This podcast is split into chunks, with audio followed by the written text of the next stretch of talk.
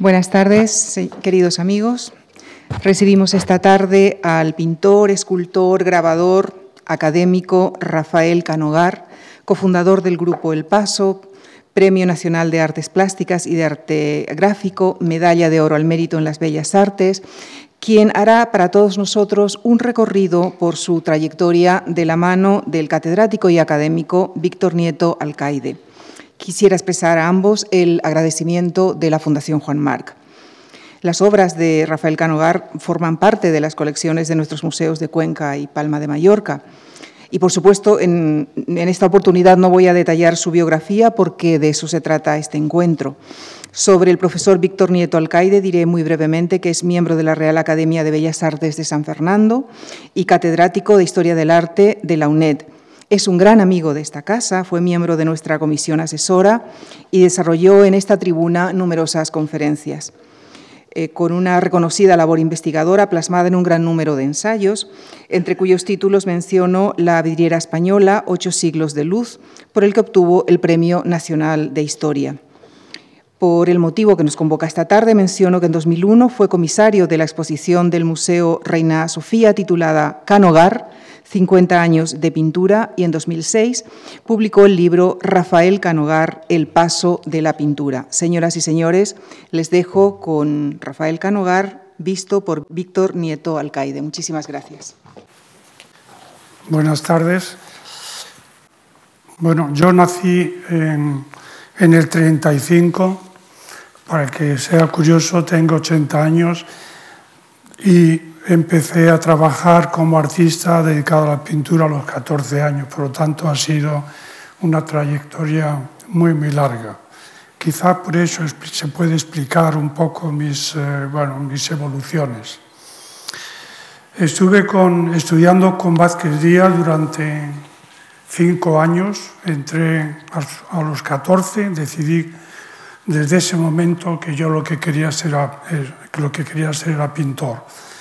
En Vázquez Díaz oí por primera vez nombres tan fundamentales como Picasso, como Gris, pero también fui conociendo a otros artistas eh, ya conocidos, críticos, intelectuales que iban a visitar a mi, a mi maestro y que nos presentaba también a esos cinco artistas que tenía él siempre eh, en su casa.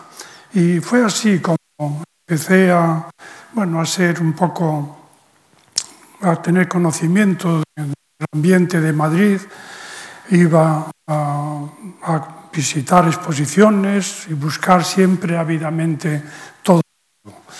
Después de la realización de un mural, pude hacer mi primer viaje a París a mis 18 años y ahí descubrí el informalismo.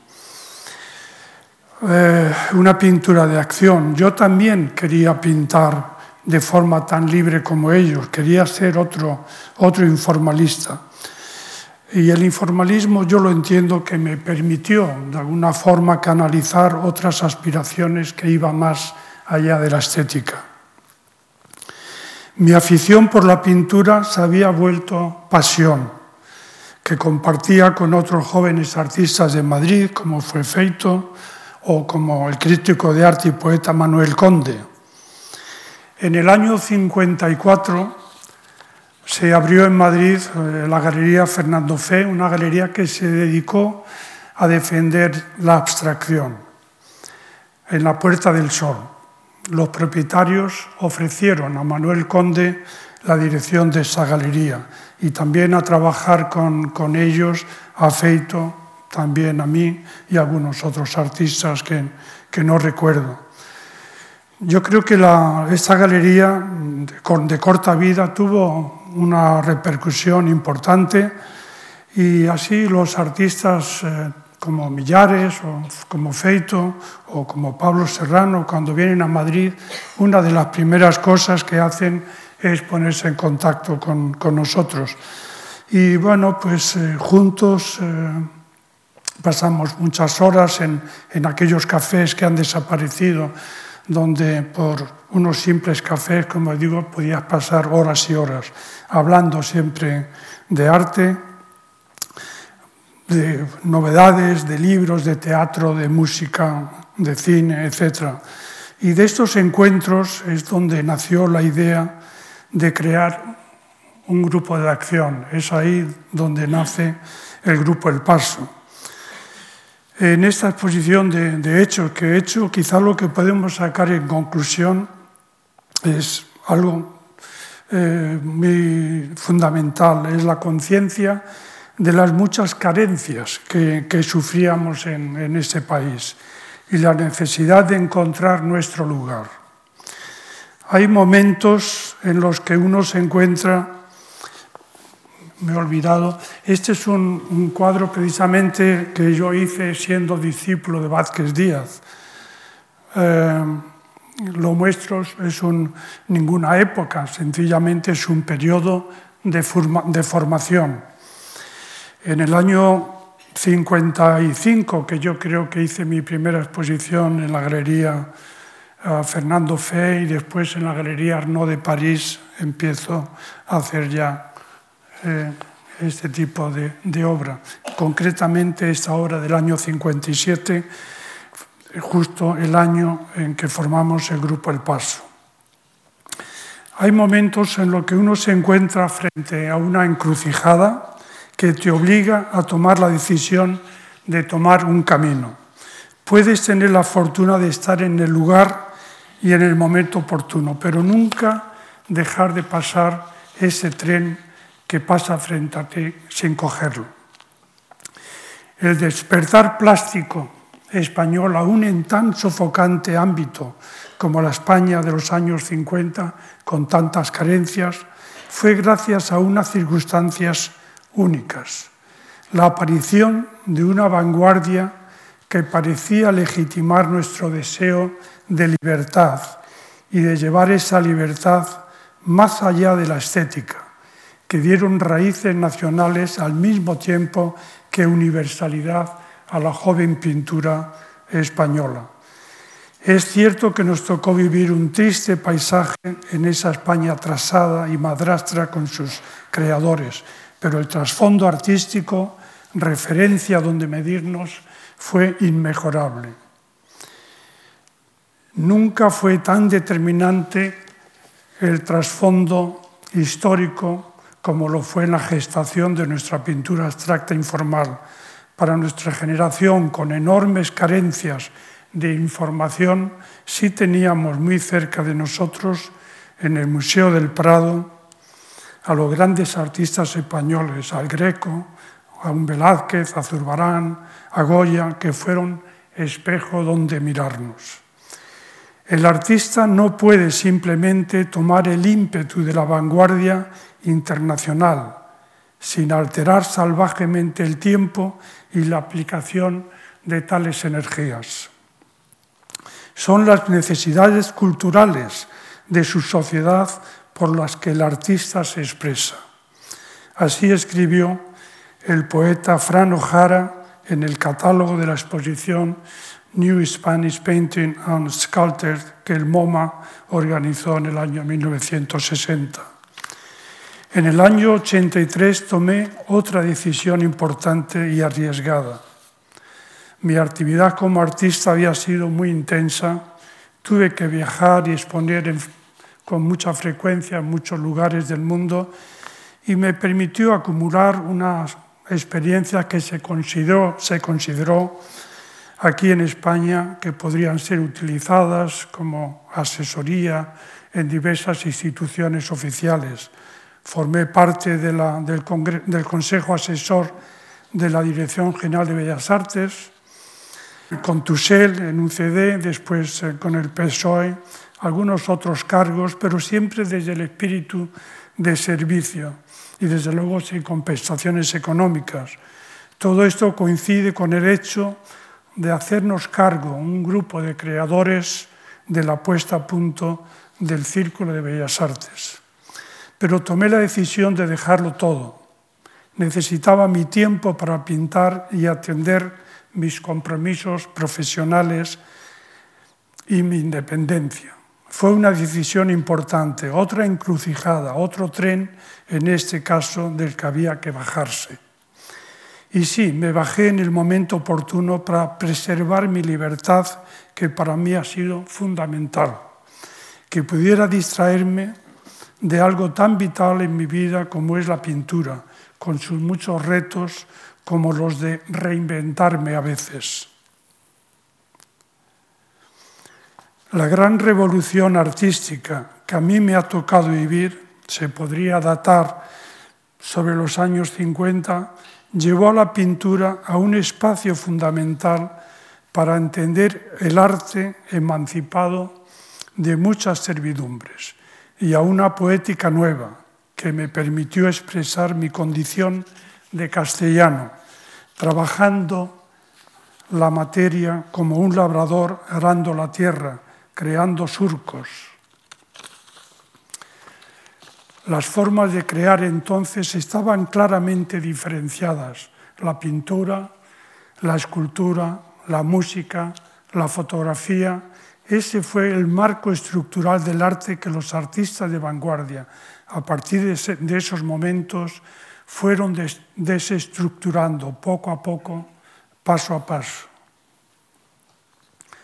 Los años de expresionismo abstracto o informalismo fueron años fantásticos, según mi opinión, con una dimensión de transgresión e invención al mismo tiempo que poética profundidad, como pocas veces haya ocurrido en la historia del arte. Se incorporaron técnicas y dimensiones nuevas, pues como Mathieu incluso subiéndose a un escenario y pintando obras inmensas en cinco o diez minutos, o, o, como Siraga con una soga y los colores en el suelo, balanceándose sobre los colores y haciendo unos gestos imposibles de volver atrás. Eh, después fueron años muy intensos de trabajo y vitalidad para mí y consecuentemente con mis planteamientos no quise domesticar esas fuerzas. El informalismo me había permitido realizar obras de gran intensidad, muchas, pero no se puede repetir eternamente un desgarrado grito sin volverse retórico y académico, fuera de tiempo cuando el contexto cambia. Esa libertad y deseo de incorporar siempre algo inédito, algo nuevo para los artistas, terminaría en importante crisis para el informalismo. La salida fue buscar nuevas fronteras, todavía inéditas, nuevas vanguardias que derribaron todos los límites entre las compartimentadas formas de crear arte hasta ese momento con notables excepciones como Marcel Duchamp. Aquí precisamente mm, yo voy a hablar del segundo periodo, pero este cuadro y el siguiente son precisamente esos periodos de transición buscando eh, mi nueva etapa, cómo resolver mis conflictos estéticos con el informalismo. Rauschenberg introdujo la fotografía en la pintura a través de la estampación serigráfica sobre la pintura. Jasper John trabajó con elementos nuevos en la pintura, las letras, los números, los mapas, banderas, dianas, grafías, imágenes siempre en dos dimensiones creados por nosotros que le permitieron una innovación notable. Yo mismo, por necesidades expresivas, necesité abandonar la tela y las herramientas de la pintura. La tercera dimensión dio finalmente solución a mi nueva etapa o periodo, el realismo. La configuración de una nueva iconografía que aparece como testimonio de una lucha colectiva había dejado el informalismo que creyó reclamar parcelas de libertad que no poseíamos y transmitir la conciencia que como ciudadano, además de pintor, se había ido formando en, eh, mí. Pero me di cuenta que esa comunicación tendría que venir de otros lenguajes menos herméticos que la abstracción, que por otro lado había caído en la trampa de sus propios excesos. En mi nueva obra, el realismo, mis figuras crecen desde la superficie pintada, irrumpe en el espacio físico del espectador. Esculto pinturas, lo llegaron a definir. Reproduzco imágenes que aparecen en los medios de comunicación y que memorizan sucesos y hechos de los hombres, cosificados, a veces meras carcasas vacías, sin cabeza o con mutilaciones, para remarcar su, condición objetual o como metáfora de restos escultóricos, como otro templo de Pérgamo. Arte político también, pero mucho más que eso, según mi entender. El arte y la política no poseen una relación unidireccional, sino que se imbrican en una vinculación de doble vía, a modo de vaivén que va desde la estética a la política y desde la política a la estética. Rancière nos invita con estas palabras que esta vinculación posee una trama muy densa, casi carnal. El arte no es necesariamente político por sus mensajes del mundo, ni por el contenido estructural de sus conflictos. También lo es en la medida en que nos permite distanciarnos de esas funciones narrativas. El arte es potencialmente político, sí, pero no todo el arte es político.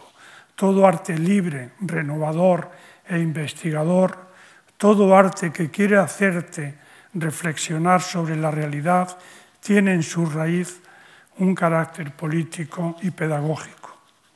Dejé el realismo en 1975 para volver, para volver a la abstracción y buscar esa obra única e irrepetible. Este acto creativo íntimo del artista frente a la tela, como no podía ser de otra forma, como miembro de una generación que quiso abrir nuevos cauces estéticos a la pintura sin dejar de pintar. Había tocado el momento de recuperar el espacio de la pintura, su dimensión poética y, metafórica.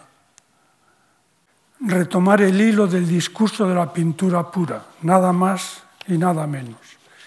He tenido una compleja evolución, sí, como nuestro país, como el mundo, como yo mismo, pero entiendo que he sido coherente con mis tiempos.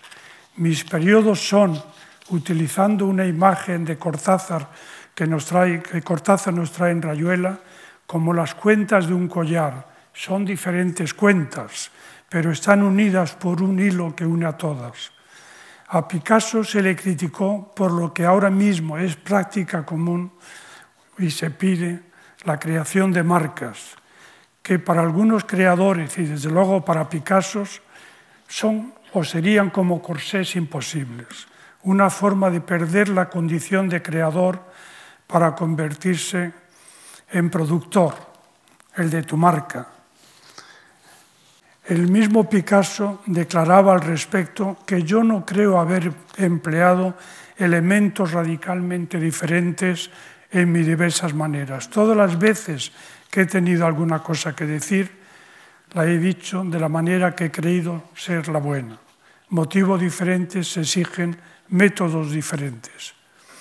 Ello no implica ni evolución ni progreso, sino acuerdo entre la idea que se desea expresar y los medios de expresar dicha idea. Está claro cómo el artista ha ido sistemáticamente intercomunicando las diversas formas de creación, incorporando otras dimensiones, como el paisaje mismo, modificando la naturaleza del land art o el tiempo con el videoarte o el nuevo concepto arte total de fluxus, etc. No sé si podremos seguir llamando arte a muchas de las cosas que hoy se hacen, donde la tecnología es dominante. Quizá tengamos que inventar otra definición, pero ese es otro debate. En los últimos años he trabajado con lo que podríamos definir como fragmentaciones, construcción de construcción, la ruptura del concepto virtual del espacio de la ventana, que es fragmento, una decisión de renunciar al resto. Pero ahora mismo tengo que hablar, como he dicho antes, de la recuperación de la pintura, del espacio pictórico bidimensional, que no es que no del espacio virtual, que plantea otra relación, la infinitud, la naturaleza como proceso, morfogénesis, la naturaleza como un todo sublime, una pintura que ni idealiza la naturaleza ni la reproduce como mero fragmento, sino que se concibe como proceso. Y he puesto cierto énfasis en el concepto de recuperación, si lo he puesto ha sido porque, sobre todo, por marcar distancias con un arte que ha negado la pintura como herramienta de trabajo. Quizá yo sea un nuevo romántico, que se revela, que busca la trascendencia a través de una naturaleza nueva, la esencia del espacio absoluto, el misterio de nuestro entorno y de nuestra existencia a través de la pintura, como manifestación del yo, de tu individualidad. Siempre he trabajado intuitivamente. Solo a posteriori he tenido que poner palabras a mi trabajo, a mis cambios, a mis búsquedas y encuentros. Está comprobado que se dan procesos cognitivos muy complejos inconscientemente e intuitivamente. Pero como dejó escrito Kant en la Crónica de la Razón Pura, las intuiciones sin conceptos son ciegas. Busco recuperar el espíritu que inspiró mi primera obra, reinventar la pintura, dejar rastro de la intensidad metafórica y lírica de la superficie pictórica, su capacidad de ilusionarnos, de enamorarnos, de vibrar de nuevo con el espacio pictórico. Octavio Paz dejó escrito que la modernidad no es la novedad y que para ser realmente moderno hay que regresar al comienzo del comienzo.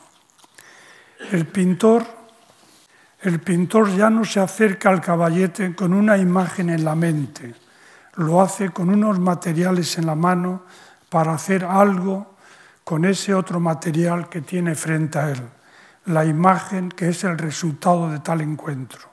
No es solo una pintura, es un acontecimiento. Esas palabras de Rosenberg definiendo la pintura de acción sigue siendo tan válida como fueron escritas en los 60. Es mi propia experiencia cada vez que me enfrento a una tela, una lucha entre el rigor y la espontaneidad. Me gustaría decir que mis cuadros actuales no son otra cosa, no son otra cosa que pinturas como entidad en sí misma, una pintura desnuda, sin concesiones ni guiños, como fue el informalismo una pintura radical y esencial, pero sin duda surgen asociaciones. Ya Zola dijo que una obra de arte es un rincón de la creación vista a través de un temperamento. Nada más, muchas gracias.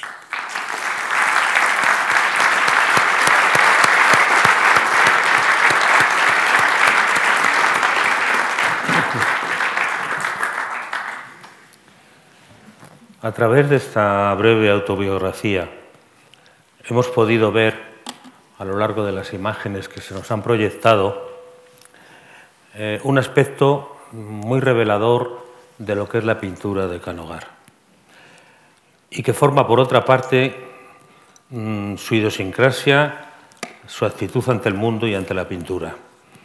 Desde el primer momento no optó por acudir a una enseñanza académica como es lo frecuente, intentar ingresar en una academia, sino que desde el primer momento, muy joven, buscó la modernidad.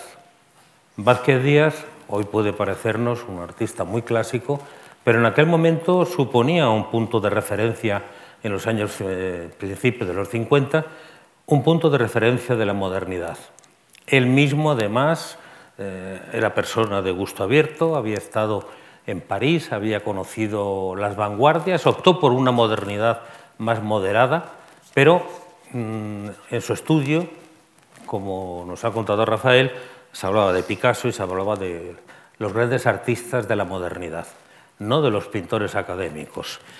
Por otra parte, también esa actitud inicial quizá le salvó a Rafael de entrar en esa polémica de modernidad y tradición, modernidad y academicismo. Muchos pintores entraban en esa vorágine academicista y tenían que desarrollar una lucha para poder salir de ella. En el caso de Canoar, en cambio, esa polémica no se dio. Desde el primer momento optó por la modernidad, aunque es una modernidad que va a tomar, va a adquirir muchas caras, porque toda la obra de Rafael es una obra poliédrica, muchas caras que forman un conjunto unitario, coherente, pero con muchas caras, caras muy distintas, que en algún momento pues, eh, denominé las pinturas de Canogar. Es decir, no es un pintor que inicialmente adquiere una fórmula, como le pasó a muchos informalistas, con las que alcanzan eh, un éxito y una implantación y que después eh, continúan, una vez que eso ya ha pasado, continúan realizando lo mismo. Hay un cambio constante en la pintura de Rafael Conogar y un cambio constante en torno al problema, a la entidad de la propia pintura. Por ejemplo, un aspecto muy característico de su obra es que eh, hoy no tiene sentido, pero en los años 50, 60, 70 sí lo tuvo, fue que Rafael Canogar no establece una diferencia radical entre abstracción y figuración. Unas veces comienza eh, siendo figurativo, pasa después a la abstracción, después pasa a la figuración, es decir, es un ir y venir según las exigencias de la propia pintura. Algo extraño porque uno de los debates que se planteó en los años 50 y 60, sobre todo con la irrupción del informalismo eh, en España, fue precisamente la controversia para algunos críticos entre abstracción y figuración. Más conservadores, los partidarios de la figuración, más renovadores, los partidarios de la vanguardia y también mm, que aceptaban la, eh, la figuración. En ese sentido, Mm, él estuvo al margen de esa polémica porque fue sobre todo su atención por la pintura. Hay también otro aspecto, me ha llamado la atención, cuando dice fui a París muy joven, con 18 años, después de haber realizado un mural que me permitió eh, poderme marchar a París, y allí conocí el informalismo. Porque va a ser París, y además muchos artistas coinciden por esos años en París, de donde va a surgir, en cierto modo, eh, la chispa que despierte o que ponga en marcha el informalismo en España. Se ha hablado mucho de una exposición norteamericana de arte otro, de pintura informalista, pero en cierto modo mm, tanto daba una cosa como otra porque mm, lo que se trataba en cierto modo era despertar un estado de conciencia que tenían todos estos artistas. Y a la menor saltaron. Saltaron además acudiendo a, raíces propias, al, mundo goyesco, eh, al mundo del greco, un mundo profundamente expresivo, eh, con una reducción de color, lo que en otra ocasión, eh, hablando de Rafael, hablé el color de la negación del color, es decir, se trataba de una pintura que cuando iba a un certamen internacional los pintores españoles se distinguían precisamente por eso, por un intento de reducción del color que hacía mucho más dramáticas sus obras. Hay que tener en cuenta que en las obras de Rafael Canogar, del informalismo, es fundamentalmente el blanco, el negro gris y algún punto de rojo en algún lugar. Colores que por otra parte poseen una gran carga dramática y que por otra parte se identificaba con mm, pues, un grito de rebeldía o de protesta. Pero claro, el, informalismo tuvo un problema. Un crítico de la época, Moreno Galván, decía que mm, el informalismo puso al alcance de todos los subconscientes la posibilidad de ser pintor. Claro, una vez planteado este, este momento de repulsa, es muy fácil incorporarse al informalismo, es decir, las formas, los modos son realmente fáciles. Y lo que hace es que lo que tenía un mensaje rebelde se anule, se quede descafinado completamente y no sirve para expresar sobre todo mm, el espíritu indagador de la pintura, el espíritu rebelde que querían tener también con la pintura. Y de ahí ese paso, tras una brevísima experiencia op, que, pop, perdón, que incluso alguna obra destruiste, creo, no. Sí, bueno, yo de todos modos, precisamente en estos momentos estoy participando en la Tate Modern de Londres en una exposición que es eh, The World Goes Pop, el mundo se hace pop, y han elegido un cuadro del año 69. Y es una exposición interesante porque es una indagación, precisamente no están ninguno de los artistas pop eh, norteamericanos, que son los que dieron, eh, bueno, de alguna forma, cuerpo ¿no? al, término pop, sino todo lo contrario, es la búsqueda de lo cómo los medios de comunicación, que es también lo que utilizaron los artistas pop, influyeron en muchos artistas que no se consideran o nunca se han considerado, se han considerado pop nos hicieron una entrevista a cada uno y eso lo han hecho de forma como si estuviésemos contestando eh, a ciertas preguntas que nos hacen. Y a mí me preguntaban si eh, yo me consideré en algún momento artista pop. Y yo contesto ahí, no, yo nunca me consideré un artista pop. Y de hecho yo mi obra lo llamé realismo o crónica de la realidad, pero sí en algunos momentos la crítica sí me ha dicho que era un artista pop o he sido incluido. Pero yo no me consideré, para mí los medios de comunicación me sirvieron para llevar eh, delante del espectador, para reflexionar sobre la violencia, sobre eh, mm, el hombre eh, el hombre manipulado por la sociedad, eh, crear una denuncia contra, como digo, contra la violencia, la búsqueda de la democracia, etcétera, etcétera. ¿no? y en el fondo y en definitiva inventar una nueva realidad del hombre. Es que yo creo que el popar como tendencia es una cosa y luego las búsquedas y las indagaciones en la realidad son otra. Mm, en España, por ejemplo, el pop no tuvo un fuerte arraigo. Hubo algunos casos. Porque por otra parte, el popar, el americano y el inglés, el sentido crítico es, mucho más suave, mm, casi hasta con humor o irónico, frente a ese sentido crítico social que tiene, por ejemplo, tus pinturas, esculturas. De acuerdo, se ha buscado el pop. Mm, hay un momento que has citado, la, la Bienal de Venecia, eh, cuando Rauschenberg consigue el primer premio, mm, que es un poco como una referencia que de alguna manera lo que hace es poner de manifiesto la atonía en la que había caído el informalismo. A mí me contaba un, pintor amigo que fue a Macarrón a comprar colores y al salir se encontró a Viola y dijo, ¿qué haces? Y dice, nada, voy a comprar pinceles porque hay que aprender a dibujar, con esa ironía que te... Es decir, Mm, en aquel momento la abstracción se entendía que estaba agotada. No, estaba agotado el informalismo, no la abstracción. No la abstracción. No la abstracción, indudablemente. Y con la figuración pasó tres cuartos de lo mismo. Ahora, sí hubo, a partir de ese momento, unas investigaciones que estaban en el punto álgido de la vanguardia, que eran figurativas, cosa que antes la figuración había sido bastante desplazada por la, por la abstracción. Pero claro, eh, los contenidos que tenía ya el informalismo habían quedado como una cosa completamente insípida y desde luego tenía que hacerse mucho más explícito. Yo eso no lo llamo pop. O sea, eso es una pintura de, de crear una nueva realidad, no solo reflejarla, sino crearla y que en esa creación pictórica de la realidad, que yo le veo mucho elemento pictórico, aunque tengan forma escultórica.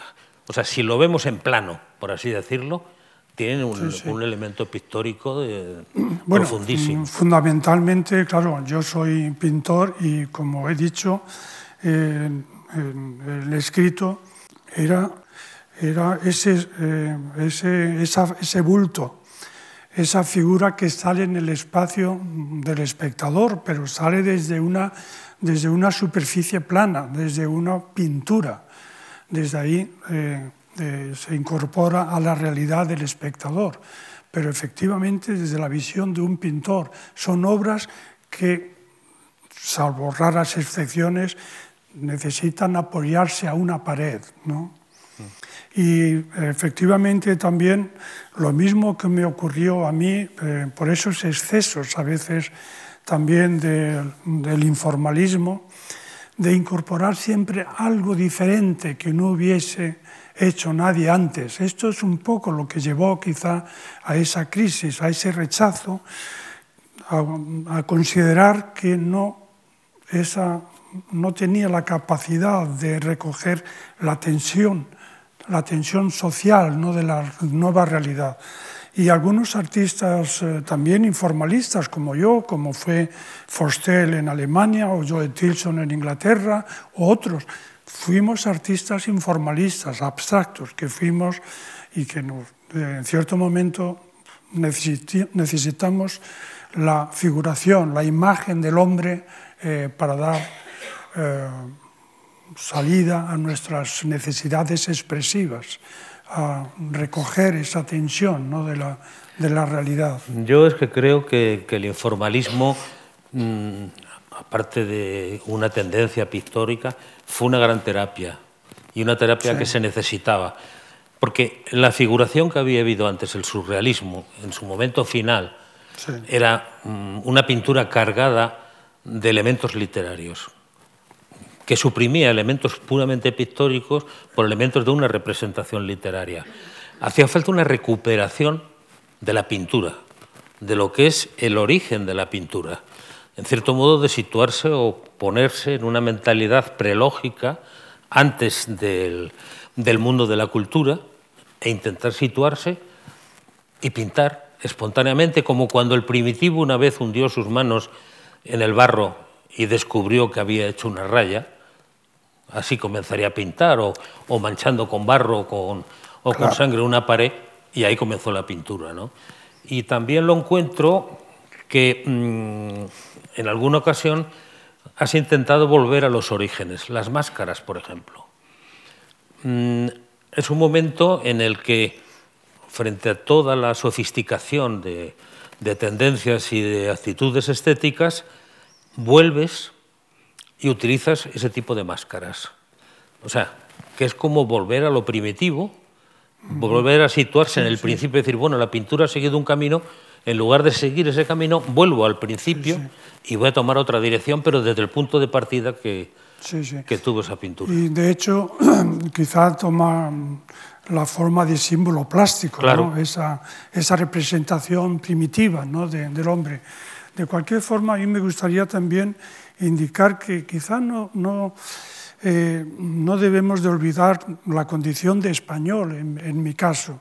Claro, cuando yo fui a, París y descubro ese arte que me interesó tanto, que después bueno, lo conocemos por informalismo o abstracción expresionista, es que para mí realmente me subyugó porque no solamente era esa libertad que efectivamente yo quería ah, tener y, ser tan libre como ellos, pero es que también a mí me servía como argumento porque en mi país, donde vivía, en España, no teníamos esa libertad. Y yo quería esa libertad también en mi entorno, también, que fuese también, eh, tuviese exactamente como esa pintura que yo había admirado, de la que me había enamorado, nació en un país libre. Yo también quería que el mío lo fuese. Y a mí me parece que también esas figuras, esas figuras que irrumpen en el espacio del espectador, eh, eh, que son obras de denuncia, testimoniales, yo creo que también es una forma de crear también una reflexión sobre nuestra realidad política también, que era mucho más, por descontado, pero que también tenía eh, yo quería que tuviese también ese elemento. Es decir, yo de alguna forma me sentí moralmente eh, en la obligación de dejar imágenes también de esa, de esa lucha democrática. Es una construcción de la democracia y por otra parte también la prueba es que a partir del año 75 hay un cambio radical. Sí. Incluso se abandona ese color, el color de la democracia que se ha dicho a propósito de las transformaciones. Bien, porque ya mm, esa actitud ya no tenía, no, tenía sentido, sí lo tenía. Me veo liberado, y, claro. liberado y, quiero ser de nuevo libre, ser independiente y para mí es volver precisamente a las raíces de la abstracción, que para mí me encuentro muy bien, me encuentro muy cómodo, eh, creo que puedo expresar todo lo que yo necesito y por eso volví precisamente a la, a la abstracción. Y efectivamente en algún momento hice algún guiño en la búsqueda de las vanguardias históricas, ese homenaje que hacemos a veces los pintores a otros pintores, a, a, a Julio González, con una serie de, de, cabezas que dieron paso también a las escenas urbanas, ¿no? Después, pero en el fondo eran, como yo he dicho a veces, perchas donde colgar la pintura. Lo que yo quería era pintar, ser libre y, y buscar esa síntesis donde estuviese un poco mis búsquedas ahí todas. Es que, en, la, evolución de la vanguardia en España, uno de los aspectos que, que de alguna manera lo determinan es la búsqueda por parte de algunos pintores de la propia pintura, de la esencia de la pintura, de la pintura al margen de contenidos literarios, políticos, etc. Sí. Porque estuvo marcada, por ejemplo, el cine checo estuvo marcado todo el tiempo por la invasión nazi. Eh, yo me esperaba que en el año setenta y tantos, a partir del 75, el cine español iba a estar obsesionado con, con el periodo franquista. No tanto, no, no fue así, pero la pintura se liberó de eso. Pero, en cierto modo, o hacías un arte amable al margen de todo, o hacías un arte que tenía un compromiso y de alguna manera ese compromiso se explica aquí, se puede hacer de una forma vanguardista se puede hacer de, una forma torpe, ¿no? Claro, claro. Que es, lo, que es lo que ocurrió. Pero mm, sí hay una tensión entre crear vanguardia y, por otra parte, mm, ser fiel y recoger esa tensión que, que existía alrededor, ¿no? Efectivamente. de ella. El haber hecho una denuncia de una política determinada no habría tenido ningún sentido. Ningún sentido. No, no, es mucho más universal, es mucho más rico ¿no? de, de, argumentos, pero efectivamente, como tú has dicho, es esa tensión de crear precisamente eh, una democracia, un, eh, una libertad, ¿no? Hmm. Y a mí yo recuerdo que en algún momento también dijiste algo que me parece también interesante. Bueno, yo soy un gran trabajador y me meto en el estudio y hago un cuadro detrás de otro y llega un momento en que, bueno, yo necesito también, después de una serie de años de ir construyendo un cuadro detrás de otro, necesito también un respiro, un pequeño cambio. Eh, pero sobre eso de los cambios recuerdo que una vez dijiste algo que me interesó mucho, porque es verdad que el artista de vanguardia, una vez que mm, llega a ser conocido, eh, ya mm, les gustaría que no se moviese nada, que ya la vanguardia desaparezca, que se quede quieta y congelada para conservar un poco su actualidad. Pero es que los tiempos no son así, los tiempos van pasando y van surgiendo nuevas ideologías o nuevas eh, estéticas y, por lo tanto no ocurre así. Eh, yo he, sí he querido, creo que he querido porque soy espectador. Eh, de la realidad del arte, de la cultura, y he querido moverme con mi tiempo, porque, lo he sentido parte de mi evolución, de mi evolución como artista y como hombre. Y he sentido precisamente esas pulsiones de nuevas ideas que he querido también incorporarlas a mi nueva obra. Es que también entra aquí la psicología y la forma de responder a la tensión y a la llamada del entorno de cada artista. Braque, por ejemplo, fue un pintor de vanguardia precoz, pero luego paró. Y lo que hizo después fue continuó sin hacer más. Goya, si se hubiera muerto a los 50 años, hubiera sido un mediocre. porque es un pintor que a los 60 pinta mejor que a los 50, a los 70 que a los 60 y a los 80 casi. Es decir, hay pintores mm, que actúan de esa forma. Lo que es más difícil, Velázquez lo es, lo que es más difícil es un pintor que esté constantemente en cambio, porque desde luego es complicado, es complicado.